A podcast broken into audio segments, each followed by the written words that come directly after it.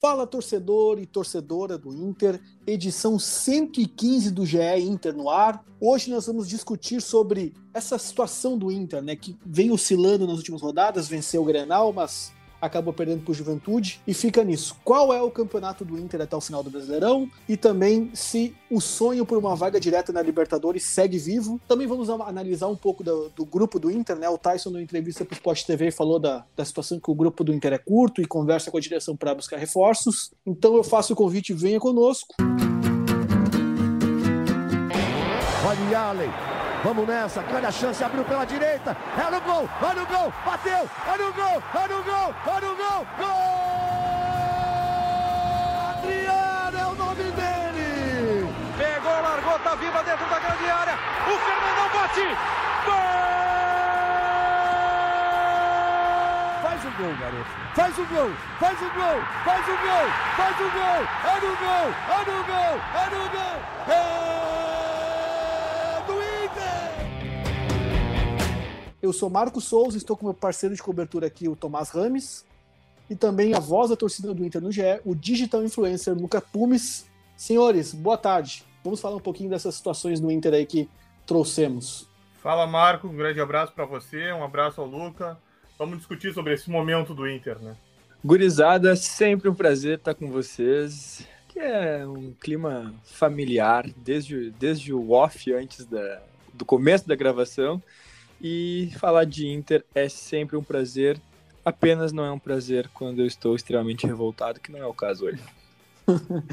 então vamos, vamos aproveitar esse gancho dessa fúria que o Lucas sente e vou deixar a primeira pergunta para o nosso debate. Luca, vou te perguntar como a voz do torcedor colorado no GE, qual é o campeonato do Inter? É vaga direta? É ficar ali por sexto, sétimo, esperar que sobre uma dessas vagas por conta dos, dos outros brasileiros que ainda decidem títulos intercontinentais, né? Qual que é o campeonato do Inter, Lucas? O Inter vai ficar ali. O, o, é, é, vamos resumir, o Inter vai ficar ali. A gente até brinca né, na, na, nas redes, o troféu sétimo lugar, que é a cara do Inter. Bom, enfim, a gente faz um tempo né, que fala aqui no podcast sobre é, o Inter tá tentando entrar no, no, no, grupo mais seleto ali da frente e não conseguia. A gente já pautou a possibilidade do Inter ser a quarta força. O Inter poderia ser. O pessoal deu uma patinada ali na volta. O Inter chegou a ficar um pouco mais distante é, do, do, Fortaleza. Agora, se tivesse vencido, Fortaleza deu uma patinada, poderia ter chegado perto de novo. É até engraçado a gente ver isso, né? Momento que o Inter está atrás de equipes como Bragantino, como Fortaleza, que óbvio, o Fortaleza vive um momento excepcional, o Bragantino de repente tem esse poder é, aquisitivo de, de time grande no futebol brasileiro, mas a gente ficar atrás é sempre é sempre ruim, né? Ainda mais para um time que foi vice-campeão ano passado. O Inter sempre esteve, né, Luca? Hã? O Inter sempre esteve atrás dos dois, né? Sim. Não é? Aí não tá agora por esse momento de oscilação o brasileiro inteiro que ele não, não, não aí, é, no caso eu estava falando tipo num contexto mais geral, no contexto de história e tipo comparando também com o nosso último campeonato que foi de, quase título, né? E, embora se a gente tivesse conversado ali mais pelo meio do campeonato, a gente não, não ia acreditar que, que ia chegar, porque chegou a, a, a cair do, da, da, das primeiras posições ali para quinto sexto, né? quando o Kudê foi embora e, e, o Abel chegou e foi vítima de Covid e tal. Vítima da, da doença, né? Não vítima, pelo amor de Deus. Abel tá vivo, né? Mas enfim, eu acho que a gente vai ficar ali pelo sexto, sétimo lugar e como algumas vagas vão, vão aumentar ali, né? Acho que com o título da Copa do Brasil, da Copa do Brasil, é, Copa do Brasil, Libertadores e Sul-Americano. E acho que a gente vai pegar uma pré-Libertadores mas mais do que isso eu não tenho muita esperança. Hoje eu tô meio desesperançoso com o Inter, acho que dá até para sentir no tom da minha voz. Hoje a questão não é nem de revolta, não é questão de tristeza, é só um pouco de desesperança mesmo. E, enfim, a gente perdeu o Yuri, né, para a próxima rodada, no jogo contra o Juventude. É, e a gente não vai poder contar com o Yuri para a partida contra, contra o Atlético Paranaense, que é de suma importância para as nossas pretensões no campeonato. Mas também não dá para ignorar que o Corinthians é um time muito irregular, é, o Fortaleza venceu as duas últimas, mas tinha perdido e perdido e empatado antes. É, o Fortaleza também não está no, no, melhor momento de primor, do, né, de primor técnico no campeonato, então duvidar é para quem tem pouca fé. Eu vou te estender também a, a, questão, Tomás. A gente acompanha o Inter aí né, ao longo da temporada. Esse momento, Tomás, de, de oscilação, né? Faz um jogo muito bom, depois na próxima rodada cai, depois enfrenta um adversário da zona do rebaixamento vence, depois enfrenta um adversário de zona do rebaixamento e perde. O que, que dá para esperar desse Inter até o final do Brasileirão, Tomás? Uh, então, Marco, eu acho que nós temos que contextualizar, né? Uh, você não sabe tão bem quanto eu, né? Você está todo no dia, todo no dia, sempre no dia a dia aí, e sabe o quanto o Inter uh, se preparou e se dedicou para o Grenal, né? Todo o trabalho que teve durante a semana passada, tudo que o Inter fez para conseguir vencer o clássico, né? e atrapalhar ainda mais o, o plano do Grêmio de seguir na Série A, né? O Inter fez, bom, tanto que o Moisés, né, uh, jogou, é, interrompeu a preparação dele da recuperação da lesão muscular e agora ele está tendo que parar de novo para seguir essa recuperação para estar tá em campo, de tão importante que era aquele jogo, né? O Inter fez, o Inter se esforçou demais para ganhar o Grenal porque ele sabia o quanto era importante por tudo que estava em jogo e também, claro, né, pela sequência que o Inter tinha complicada contra o Grêmio, né, de muitos insucessos. E, óbvio, isso custou um preço. Uh, a, a, mobilização, depois de tudo que aconteceu, é claro que baixa, né? É difícil também uh, manter o padrão que o Inter teve no sábado, e o Inter teve esse problema, não conseguiu, e sentiu também o desgaste, culminou que sentiu o desgaste, principalmente no segundo tempo, quando baixou a produção, né? E, e, o Inter teve muitos problemas defensivos também, né? O Bruno Mendes, que talvez seja um dos grandes nomes do Inter nesse Brasileirão, teve uma atuação bem fraca, né? Acho que foi, acho que foi a pior atuação dele com a camisa do Inter. Ele tem um erro bem feio até no primeiro é. tempo, que o Lomba faz uma baita defesa, que ele fura em bola. Ou seja, até o Bruno Mendes não conseguiu uh, ter um bom desempenho na quarta-feira. Isso tudo é, desencadeou, né? Nesse resultado. Mas é isso, acho que o Luca até uh, citou durante a explanação dele. O Inter vai lutar, o Inter ainda tem chance de ficar até em quarto, claro que tem. Mas o Inter vai ficar entre esse quinto, sexto, sétimo aí talvez oitavo, mas como é um G infinito, né? Agora no Brasileirão, o Inter vai para Libertadores. Uh, se for pensar hoje, hoje os nove estão. Hoje nove estariam na Libertadores, porque o Furacão é o, é o nono, né? Do Brasileirão, ou seja, e como o Furacão está nas finais da Sul-Americana e da Copa do Brasil, e o Fortaleza também está, e o Bragantino também está ali em cima, e o Galo. Então, todos os times que estão disputando algo estão nessa zona do G9, ou seja, 45% do Brasileirão vai estar na Libertadores, o Inter vai também. Então, é meio que até essa parte é uma questão confortável para o Inter. O que importa mesmo é saber se o Inter vai conseguir mesmo a fase de grupos, que é o que desejo dele, ou não. Só que até nisso, se ficar nesse dia 9, o Inter. Hoje até o Inter iria mesmo para a fase de grupos, ou seja, a situação não chega a ser complicada para o Inter. O problema mesmo é o desempenho que o Inter já não está mais conseguindo uh, manter aquele padrão e principalmente pelas baixas que o Inter tem, né? Uh, o Tyson está se recuperando de uma luxação no ombro direito, é um outro problema. Aí o Moisés agora está tá tendo que finalizar a recuperação. O Inter não teve o Saravia e o Patrick diante do Juventude, agora eles voltam, mas não vai ter o, o Yuri. E o Inter se ressente de peças, né? Esse é o problema. Pois é, até essa situação, Tomás, interessante essa, essa tua análise. Talvez essa falta de, de de pressão por um objetivo não é o que está atrapalhando também o Inter a manter uma, uma regularidade no campeonato? Ah, boa pergunta, hein, Marco. Eu não sei se eu não sei se chega assim essa régua, entendeu? Porque só, passou... só para contextualizar também, Thomas, é. é. que quando a gente viu o jogo que o Inter teve assim como uma decisão foi o Grenal, né? Gente, Sim. A régua em cima, eu concordo. E a mobilização a gente viu que, que trouxe para o campo um grau maior de, de concentração, pelo menos. Não, eu concordo. É, mas é justamente isso, entendeu? Então, eu acho que é até normal, assim. Geralmente, se você for ver, depois, por exemplo, quando tem uma final, é difícil o time no jogo seguinte, a decisão, ele manter o mesmo desempenho, né? E meio que foi isso que aconteceu com o Inter. Agora, se ele vai subir a régua de novo, se, essas últimas rodadas, se o Inter vai conseguir ou não, é que é, um, é que é a dúvida, né? Eu até acredito que o Inter vai subir, porque uh, por mais que ele esteja numa situação confirmada, com é, tranquila e acho que tá, né? Meio difícil o Inter não se classificar, muito difícil o Inter não se classificar para Libertadores. Ele quer pontuar mais e ele quer se garantir ali, e até porque ele sabe, né, que quanto por mais que ele vá para Libertadores, ele sabe quanto mais para cima, mais dinheiro vai entrar nos cofres e o Inter precisa muito de dinheiro, né? Então, eu acredito que o Inter não vai ficar assim tão sem, sem projeto, sem vontade, vai jogar sem mobilização, entendeu? Eu acredito que o Inter vai recuperar o, padrão e a concentração para as próximas rodadas. Eu vou te estender também a pergunta, Luca, do ponto de vista do torcedor. Tu acredita assim porque a situação do Inter, como o Tomás explicou, né, ela é bastante confortável no ponto de vista da Libertadores. O Inter provavelmente estará ano que vem entre os classificados da Libertadores, mesmo que fique em sexto, sétimo, oitavo, quinto. Ah, dificilmente essa a, a posição vai, vai trazer um impacto de vaga direta, por exemplo. Então eu te pergunto, Luca, essa falta de objetivo claro, definido, ela também não, não te passa aqui da, da, da arquibancada quando tu tá no jogo, quando tu tá acompanhando os jogos pela televisão, ouvindo no rádio. Tu não sente que existe essa, entre aspas, desmobilização? A gente fala há muitos anos, né? Acho que desde de que o saudoso Fernandão estava na casa mata, sobre a tal da zona de conforto, né? Toda vez que a gente se percebe numa zona de conforto, seja a tal da zona de conforto geral que, que os grupos se, se encontram, ou simplesmente, tipo, por situações dentro de campeonatos que não tem muito mais do que fazer, é, é sempre ruim, né? É sempre chato.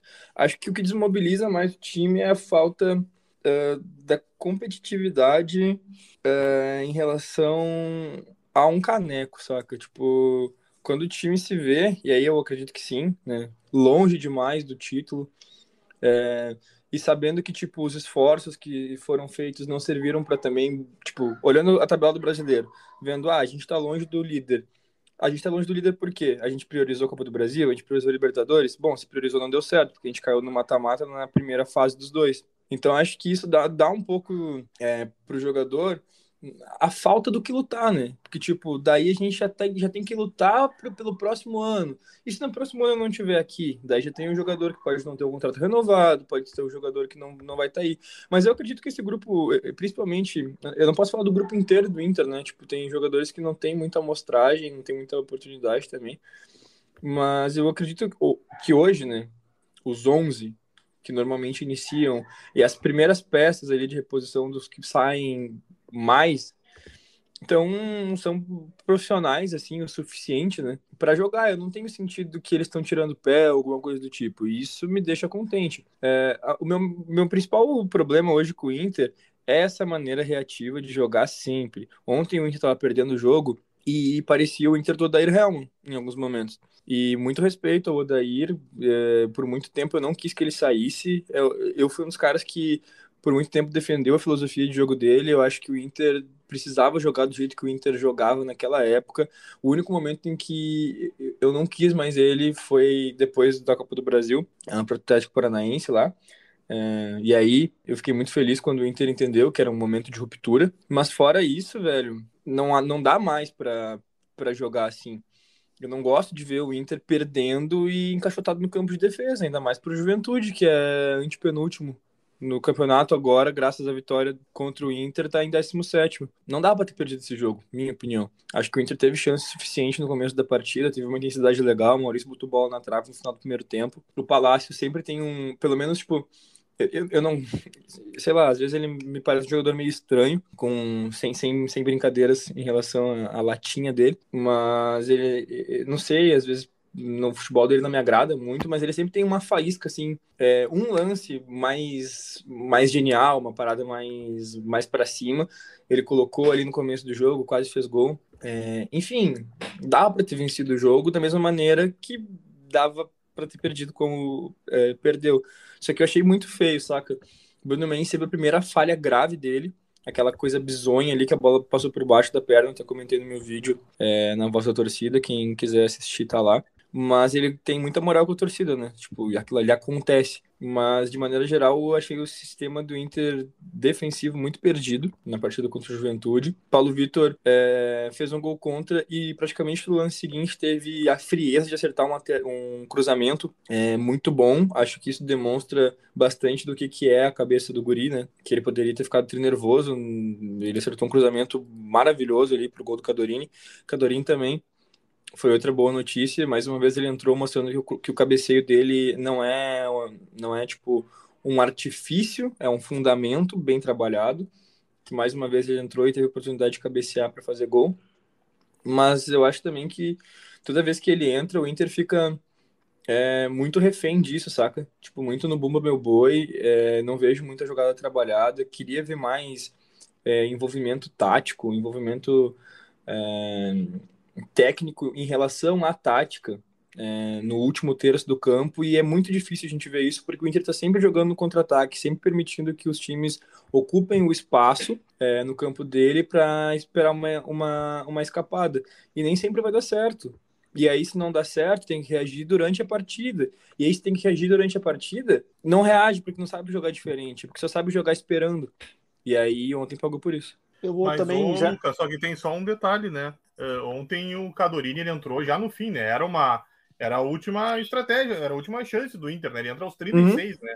Era o momento de tentar botar a bola na área e como o Inter tem um cara muito bom de cabeça, não. era um jeito que o Inter tinha chance, né? Óbvio Tudo que o Inter certo. deu um pé frio, deu muito pé frio que ele entra e acho que o que dois, três anos depois o Paulo Vitor faz o gol contra, né? Mas ali eu acho que não tinha muito o que fazer, entendeu? Não, não. Ali ontem... eu acho que era a ideia para executar. Ontem, ontem foi, foi, isso foi muito bem feito. É, é, o, o, que, o que me pega é, é, é, não ter recurso. A gente também não sabe muito bem como é que ele é, é, com a bola no pé, não sei lá, tipo, eu não vejo ele tendo oportunidades como o Yuri tem, porque ele só entra para isso, sabe? Não sei como é que é o futebol do Cadorini, como é que é o envolvimento tático dele ali na fazendo um pivô, alguma coisa do tipo, recebendo uma bola para um confronto pessoal. Óbvio, o cabeceio dele tem que ser explorado, ele é alto, ele é bom, mas eu queria ver, eu queria ver mais, sabe? Porque nem sempre vai dar certo, nem sempre o Paulo Vitor vai estar ali para acertar um cruzamento é, perfeito. O Moisés até que eu tenho eu tenho minhas rusgas com o futebol do Moisés, mas ele não é, é o dos piores laterais que eu já vi cruzando, né? Mas o Paulo Vitor tem esse atributo muito legal, assim, que, que ele, ele costuma, acer, costuma acertar, né? Não é tipo, ah, de vez em quando ele acerta, ele costuma acertar os cruzamentos, e eu acho isso da hora. Por isso que eu também vou estender para para os senhores a próxima pauta do nosso podcast GE Inter hoje. O grupo do Inter é curto mesmo? É questão de foco? É falta de qualidade? O que, que vocês avaliam? Vamos começar primeiro com o Lucas, já, já fez. É, entrou, eu acho que um pouco nessa seara da, da questão da, da, da, de como o grupo do Inter tem reagido essa sequência. E eu vou te perguntar agora, Lucas: o grupo do Inter é curto? Ah, o grupo do Inter é curto desde que aquele outro cidadão que não está mais por aqui e eu choro a ausência dele até hoje falava que o grupo, que o grupo era curto. É, o grupo não, não acredito que não vá deixar de ser curto para o ano que vem, a não ser que se promova bastante meninos para o profissional. O Inter não tem um poder de investimento muito alto para trazer vários caras. Tem que considerar também que Lomba, Moisés, Lindoso, Saravia estão é, com os contratos encerrando acho que Bruno Mendes não tem tanto tempo de contrato assim ainda, né? Ele tá emprestado só até o meio do ano. É junho, julho, não lembro. Uh, enfim, junho. tipo, fora que, que para vender jogador tá sempre chegando proposta, né? Tipo, ainda mais com, com um ativo tão grande que o Inter tem hoje como o Yuri Alberto. É, o Edenilson sendo sondado por mercados como, como os da, da, da Arábia, dos Emirados Árabes, da, da China, etc. Tipo, mercados que podem querer levar ele. Enfim, é muita coisa, sabe? Tipo, a tendência é que o Inter perca mais jogadores ainda, sabe? Que haja essa perda de jogadores é, de maneira geral. E, e, aí vai ter que estar atento ao mercado, vai ter que saber contratar. Tipo, a gente já está falando, por exemplo, em alguns lugares que o William quer voltar e, e, o Inter quer que o William volte. Bom, aí já seria uma substituição natural ao Sarabia. É, o Lindoso, a torcida vai enlouquecer, eu acho, minha, minha opinião, né? Por mais que ele, ele tenha é, feito boas atuações a partir do momento em que ele e o Dourado começaram a jogar juntos. É, tem muita gente que fala que não dá, que é horrível. É, sinceramente, se é pro bem geral da nação, que fiquem os dois, sabe? Tipo, jogando juntos, que fique o modelo dos dois jogando juntos. Mas pro ano que vem eu já não gostaria de ver a mesma estrutura. E também já não sinto que Rodrigo Lindoso tenha mais espaço no Inter, né? Acho que ele sai, sairia pela porta da frente, com serviços uh, cheio de honra, prestados, né? De, maneira honrosa. E o Saravia vai ter que voltar para Porto. O Saravia não está bem. É, a gente não tem o mesmo Saravia nem desde que ele voltou de lesão. Era muito bom ver ele jogar antes dele se machucar, depois ele se machucou, teve Covid também. Enfim, vai perder jogador, vai ter que deixar alguns jogadores e irem. Vai ter que se desfazer de alguns jogadores, vai ter que vender para lucrar e vai ter que ter muita criatividade para repor e ainda aumentar o grupo. Porque se a gente já tá falando que o grupo é curto hoje, como o Tyson falou, que eu acho que essa é a pauta, né? Como o Tyson falou que o grupo é curto e vai perder mais gente ainda, vai ter que repor e ainda contratar mais para o grupo deixar de ser curto. E aí vai ser difícil, vai ter que ter muita criatividade porque grana não é o forte. Tomás, meu colega de, de cobertura de Inter, a gente sabe que a próxima temporada, até pelas questões de readequação financeira que o clube e que a gestão do presidente Alessandro Barcelos se propôs a fazer, vai seguir para o ano que vem. É, como é que dá para reforçar esse time, Tomás? E esse grupo atual do Inter é curto? A gente não sabe nem se o Aguirre, por exemplo, fica, né? Uma questão que depende muito ainda também da Federação Uruguaia definir se vai manter o Oscar Tabares ou não. Então, Tomás. Esses próximos dias das eliminatórias vão ajudar a ter é. um norte, né, Marco? Pois é, tem tudo isso ainda. A gente nem, nem abordou muito essa questão ainda, porque é algo que depende demais da, da posição da Federação Uruguaia, né? E a saúde do, do maestro também, né? Que é algo que ainda é mais importante de tudo isso é a saúde dele, né? Exatamente, com certeza. Sempre, sempre a vida das pessoas é prioridade. Por isso que eu te pergunto, então, Tomás, vamos, vamos entrar de volta na nossa pauta focada só no Inter, que é a questão do grupo. É curto, é questão de foco, é falta de qualidade. O que, que acontece com o Inter, Tomás? Só antes de entrar nesse tema, Marco, é lembrar que o, o Luca, durante a explanação dele, até falou sobre o William, né? O William teve, uma, teve mais uma lesão no joelho direito e vai ficar um bom tempo parado, né? Então, se o Luca tinha esperança que ele voltasse, não vai ser agora. E o William, antes mesmo disso, né, eu já tinha conversado com pessoas que trabalham com ele, a ideia do William era seguir na Europa ainda um bom tempo. Ele sempre deixa claro que a prioridade dele, se voltar para o Brasil, é o Inter, né? Mas que a ideia dele era seguir na Europa. E agora, como ele tem essa lesão, ou seja, nem adianta ter isso em mente num futuro próximo que não vai acontecer. Mas voltando ao nosso tema, Marco, o, o grupo do, é que eu acho que ficou essa questão do grupo curto. Eu acho que ano passado acabou tendo um ruído porque ficou parecendo que grupo curto seria grupo ruim e não é a mesma coisa, né? Um grupo curto não quer dizer que as peças que, que tem no elenco são fracas, quer dizer que seria o ideal que tivesse mais peças para quando tivesse uma baixa, fosse por lesão, suspensão, convocação, tivesse alguém para suprir. Eu acho que isso que ficou meio que teve esse problema, esse ruído que desencadeou na questão do Cudê e da direção antiga e acabou voltando né, à tona nas últimas semanas e o Tyson até citou.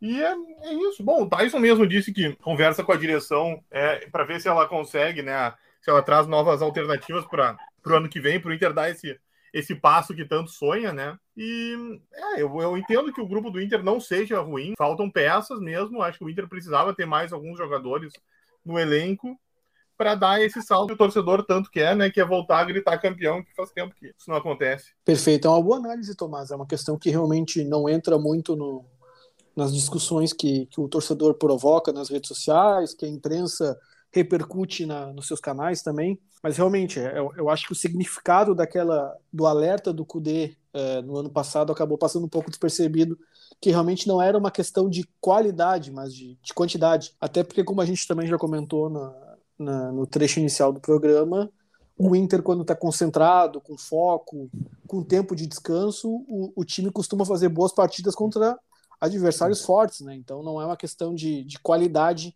essa relação que a gente observa com, com o grupo atual do Inter. Marco. Por favor, Luca. Um, acho que essa questão do que o Tomás falou sobre. Primeiro, essa notícia do, do William, eu até pô, foi, faz pouquíssimo tempo, né? Foi hoje que ele sofreu a, a, a lesão. Espero que ele se recupere bem. É, não sei se o William escuta a gente, mas um abraço pro William aí. É, melhoras e boa recuperação. Mas o que eu queria dizer sobre grupo curto, é, que o Kudê já falava, Acho que, bem como o Tomás disse, não tem nada a ver com um grupo ruim e acho que muita gente sempre entendeu isso. A questão é que ano passado teve a rusga né, entre o, Caetano e o Kudê, e acho que o Caetano tomou isso mais como uma crítica pessoal pelo fato de ele ter montado o grupo, né? É, e aí foi um dos piores momentos, eu acho, do, do Inter, em que parece que é, um tá respondendo ao outro, tipo, ali perto, foi uma situação meio chata, eu acho, né? E até hoje ninguém resolveu esse problema, sabe? Tipo, ficou dito pelo não dito, ficou um crítico, tipo, ah, um critica, outro defende, aí o outro dá o tapa e depois alisa e fala, não, mas eu não tava te criticando, não sei o quê. Aí quando vê que o D foi embora e tal, Caetano também não tá mais aí e o grupo continua curto. Sabe, alguém precisa resolver isso, saca? Alguém precisa pensar o futebol do Inter de maneira mais abrangente, mais ampla. Tipo, ok, vamos contratar? Vamos contratar. O que, a gente pode fazer? Quais são nossas peças mais carentes? Quem que a gente pode buscar na base? Tipo, é tão simples o que eu tô falando e, e às vezes, por eu ser torcedor, me, me, me faz parecer tão simples, mas eu não consigo acreditar que a gente não tenha, tipo, três ou quatro meninos é, que se der um pouquinho mais de intensidade numa pré-temporada não podem dar conta do recado. A gente viu é, o Santos há pouco tempo atrás é, mudando de patamar graças a, a, um, a, uma geração da base que, que, tipo, nenhum tá numa seleção brasileira aí, saca? Mas o pessoal deu conta do recado quando precisou. E eu acho que é isso que a gente precisa agora. Buscar a, as reposições da, das posições mais carentes, porque a gente vai perder jogador, é, tentar manter o grupo mais parecido com o que a gente tem agora, e não digo em questão de característica, mas eu digo em questão de números e gente para escolher, tá? Vou usar esse termo aí horrível, mas é o que veio. É, opções, né? De gente para escolher. E, e, completar com a base, cara. Tipo, dar mais chance pro pessoal. Sabe, o Gustavo Maia, por exemplo, é um guri que é novo, né? Tipo, ele não é da base do Inter, ele veio é, por empréstimo. E ele tem pouca oportunidade, eu acho que ele joga muito pouco em questão de tempo comparado ao que ele pode render. Gustavo Maia, seguido, corta para o lado e bate sempre muito bem. Eu nunca vi ele dar um chutão que fosse longe do gol. Acertou uma bucha. Graças a ele, a gente empatou com o Corinthians ali naquele jogo que era uma vitória tranquila e a gente transformou num empate heróico. Porque o Inter tem dessas de, tomar, de fazer o gol, recuar para caramba e aí dar espaço para o time jogar. E quando vai pegar time que está mais ou menos no seu patamar, até ali na tabela diz muito, né? Porque o Corinthians está logo acima. É, vai tomar empate, vai tomar o, a, a, virada, entende? E aí o Gustavo Maia não tem chance para jogar. E aí, se o Gustavo Maia, que já era uma realidade fora daqui, tipo, óbvio, né? Ele, foi, ele saiu de São Paulo, foi pro Barcelona B, é, não, não era um jogador firmado, mas tipo, ele já tinha demonstrado futebol suficiente para ser levado para a Europa, etc e tal. Se ele volta, ele apresenta bom futebol e ele não entra, imagina o cara que está atrás dele, sabe? Que nem teve chance de entrar. Ah, cara, eu fico meio triste com isso. É, acho que o tom de desesperança que eu tô é muito é, é muito pelas escolhas, eu acho, que, que tem se feito na, na, nas últimas partidas, as reposições imediatas e também na forma com que o Inter joga.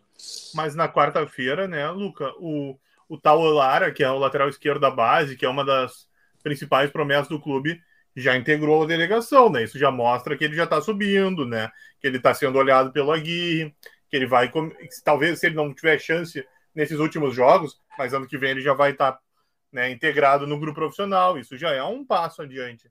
É, mas quantas vezes, Tomás, a gente viu jogadores que sobem e depois voltam? Uh, o, o próprio Cadorini, ele subiu para voltar algumas vezes esse ano. E agora ele tá mostrando, tipo, quase, no, no, quase não, no trecho final que ele, que ele pode estar no grupo, que ele dá conta do recado. Mas ele tava, tipo, tinha semanas que ele tava no, no grupo principal e tinha semanas que ele tava jogando outra coisa.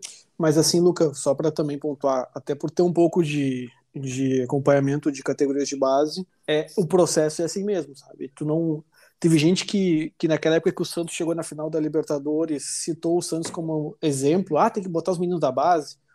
Primeiro ponto, o Santos fazia isso porque não podia registrar jogadores. Segundo, a gente está vendo agora o que acontece. Nenhum time no Brasil tem 11 jogadores da base do mesmo nível que os titulares. Nenhum. Nenhum time. Não existe categoria de base que tenha 11 jogadores de base prontos para subirem profissional. Ou 5, ou 6, ou 8, ou 10 é um processo lento, que é uma questão que, que exige paciência, principalmente do técnico, porque é uma questão é, a gente viu o Caio Vidal, por exemplo, tendo um bom desempenho no Brasileirão do 2020, que acabou encerrando esse ano. E a gente viu que ele também teve dificuldades para repetir esse nível nesse ano.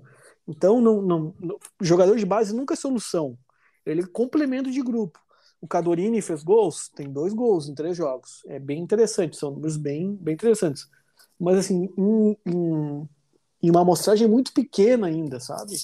A gente não pode achar que o Cadorini é solução pro, pro Inter nesse momento, porque ele precisa provar jogo após jogo, jogo após jogo, rodada após rodada, de que ele realmente tem qualidade para integrar o grupo principal, para ser alternativa ao Yuri Alberto, depois para ser reserva direto, para depois ser o titular. É um processo que o jogador mostra no dia a dia. Então, é importante ter meninos da base no grupo? Muito, muito importante. Nenhum time de futebol no Brasil sobrevive hoje sem a sua base. Mas achar que a base vai ser solução a curto prazo, eu já, eu já vejo com, com muita ressalva esse tipo de, de tentativa. É, é isso, essa, por, por, exemplo, essa promoção do Tauan Lara para o jogo de ontem, é, de quarta-feira, né? não sei que dia o nosso amigo está ouvindo esse, esse podcast. Então, é interessante porque o jogador conhece o grupo profissional, sabe como é que é a rotina, como é que é a preparação, o que que leva, onde que pega a roupa para ficar na concentração, com quem que tem que deixar a chuteira, como é que é o, a, o aquecimento, como é que funciona uma palestra, tudo isso é importante para o jogador conhecer. Então é interessante dar essas oportunidades pontuais para que eles comecem a se ambientar no profissional, porque o nível é diferente, o ritmo é diferente, a intensidade em alguns momentos é muito diferente, o nível de concentração é muito, muito, muito diferente. Então, pra, nesse ponto, eu acho que o Inter até faz um bom trabalho observando o time sub-20, conversando também com algumas pessoas que, que, que integram a gestão, a gente sabe que esse time sub-20, que apesar do, dos excelentes resultados, né, é, tá agora disputando, vai disputar o título do Brasileiro sub-20, não é bem essa categoria que eles enxergam com mais jogadores. Essa, essa não é uma, não é a geração que eles apontam como a, a mais promissora. Então, é, não vejo que os jovens sejam a solução de, da questão do grupo, né? Não falo nem do time titular. Sim, é, é que tá, tudo bem. Eu, eu concordo com ambos que o Inter tem um trabalho cauteloso e que o trabalho tem que ser cauteloso, mas tipo, a, a, discussão hoje é justamente como a gente vai deixar de ter um grupo curto e como a gente vai fazer o grupo não ser curto. Limitando meu pensamento a isso, a entender e tentar achar uma solução, sabendo que o Inter não tem dinheiro e que o Inter ainda vai perder uh, jogadores no final do ano e perder barra se desfazer de jogadores no final do ano, a gente precisa achar uma solução. Qual é a solução? Para mim, bom, existe um trabalho de categoria de base, jogadores que a gente vai formando desde pequeno e que, de alguma maneira, precisam desde cedo entender qual é a filosofia do clube, qual é a maneira do time jogar, e ele precisa estar preparado para isso quando for solicitado. Tudo bem, são meninos novos, eles precisam ter o tempo deles. Só que a gente está numa reta final de Brasileirão, a gente vai ficar brigando pelo meio de tabela, a gente vai ou se acostumar com o troféu sétimo lugar ou a gente vai conseguir ficar um pouquinho acima, ou quem sabe até cair duas, três posições, por que não dar mais chances para para mostrar para esses meninos, quem sabe conseguirem mostrar alguma coisa para a temporada que vem. Exemplo, Cadorini, ok, ele tem, ele tem dois gols em três jogos, é, números interessantes, como, como citou, né, Marco? Tipo, é, é, legal de ver, é bom, mas ele tem que provar dia após dia, jogo após jogo. Como é que ele vai provar dia após dia, jogo após jogo, se ele não joga? E aí, como, e, se, e se ele tem que provar nos treinos, mas se daí, tipo, no meio da temporada ele já não tá mais treinando com um grupo profissional, ele volta. Ok, o trabalho é esse, é, tem que ter paciência, o time sub-20 precisa chegar na, nas competições também, é, mas acredito que todo mundo aqui entende, né, que a, a função da base, muito além de ganhar títulos, né, é formar jogadores para o grupo principal. A gente fica feliz quando a base ganha, a gente assiste quando chega na final. É, outros torcedores é, que têm é, um, um, um, tesão maior pelo, pelo, pela, pela questão é, de, de, de encontrar jogadores e fazer resenha sobre eles, assistem, tipo, tudo que encontram nos links mais perdidos na internet, a categoria mais nova do Inter possível jogando, ou de outro time, né? Seja de que time a pessoa torcer. É, mas a função não é vencer campeonatos, né? Tipo, a função é entregar jogadores. E aí, tipo, se a gente vai ter que escolher deixar o cara treinando com o principal, para quem sabe, mostrar no final de semana ou daqui a duas, três semanas que ele pode entrar, por que a gente vai mandar ele de volta pro, pro, pro, pro sub-20. Eu não, não vejo razão para isso, sendo que todo mundo sempre fala que o ideal é formar e não simplesmente só vencer. Pois é, eu só acho que, que é que o, o, processo ele é lento mesmo, Luca, entende? Esse processo está acontecendo com o Cadorini, eu acho que é, que é assim que deve acontecer, entendeu? Entra no final de um jogo, entra num jogo que já está resolvido. Não dá para colocar o menino numa situação que ele precisa resolver, entendeu? Já, tu já está passando por muita experiência nova e ainda ter o peso de, de ter que resolver um jogo de futebol de alta pressão com milhões de pessoas assistindo, eu acho que é, que é muito difícil tu fazer essa transição do, da base profissional nessa circunstância. Por isso que eu acho que a gente vai ver aos poucos esse processo do Cadorini, o que aconteceu com o Vinícius Melo também, começou a ter algumas chances. É que o Inter, nesse momento, precisa de alguns jovens para completar o grupo. Então é diferente a situação de, por exemplo, vamos dizer, o Atlético Mineiro, por exemplo. Contratou titulares e reservas para todas as posições do elenco. E eventualmente coloca um menino lá, o Cuca coloca um menino, coloca. Ele, ele promoveu alguns jogadores. Tem um menino de 17 anos chamado Sávio, que volta e meia teve alguns minutos na temporada. Eu acho que é dessa forma que, que acaba dando certa transição, entendeu? Quando o jogador sai da base e já entra no grupo como opção direta ou, ou titular, é, se ele não é extra classe, a chance de dar errado é muito grande. Eu vou é, encaminhar o final do nosso programa. A gente até tinha programado algumas pautas, mas a gente conseguiu entrar a fundo nessa questão da formação do grupo do Inter. Acho que, que é um debate interessante para o momento da temporada que, que o Inter atravessa. Mas vou me despedir dos meus colegas. Ah, alguma consideração final, Luca? Não, apenas mandar um abraço para os queridos amigos que fazem o podcast já entre comigo e para os nossos ouvintes, nossos queridos ouvintes que às vezes vêm aí dar, dar um salve no Instagram, dar um salve no Twitter, dizer que é sempre uma satisfação e dizer que, além de tudo, nessa rodada do final de semana, eu espero que o Inter vença o Atlético Paranaense. Como eu sempre espero que o Inter vença todas as partidas, mas é, é uma questão não só de desejo, sabe? Tipo, eu espero, não espero mais assim cobrança, sabe? Tipo, eu quero ver é, essa essa retomada no campeonato, mesmo sem o Yuri, e estou muito curioso para ver como é que o Aguirre vai pensar o time sem o nosso goleador. Tomás, tuas últimas participações aqui no programa desta, desta edição 115 do GE Inter. Valeu a parceria, Marco, valeu a parceria, Luca, e vamos ver né, como o Inter se porta no final de semana contra o Furacão e aonde ele vai conseguir chegar nessas rodadas derradeiras do Brasileirão. Pois é, essa questão que fica por episódio 116.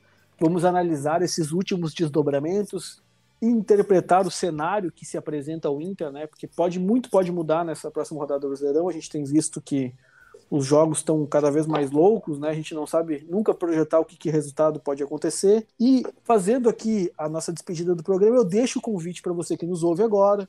Siga nos lendo no GE Inter e também relembrando que você encontra o podcast do GE Inter no nosso site, no Spotify, Apple Podcasts e também nas outras plataformas de streaming. Um abraço, até a próxima.